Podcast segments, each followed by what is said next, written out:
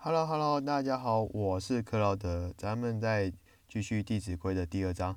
出则悌，出则悌，兄道友，弟道恭，兄弟睦，孝在中。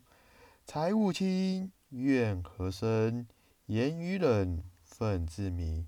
你看，从这段话就告诉我们嘞，兄弟之间要和睦相处。就表现孝悌的行为，而我们对外人呢，尽量呢言语呢轻柔，不要呢说话生起怨恨，或是呢打击别人，这样呢别人也会来打击你。正所谓的害人又害己。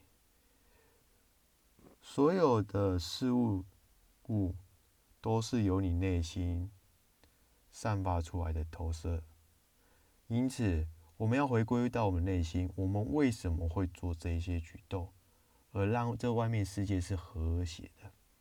而你做什么样的举动，会是让这社会是波涛汹涌的呢？就是关注在我们内心。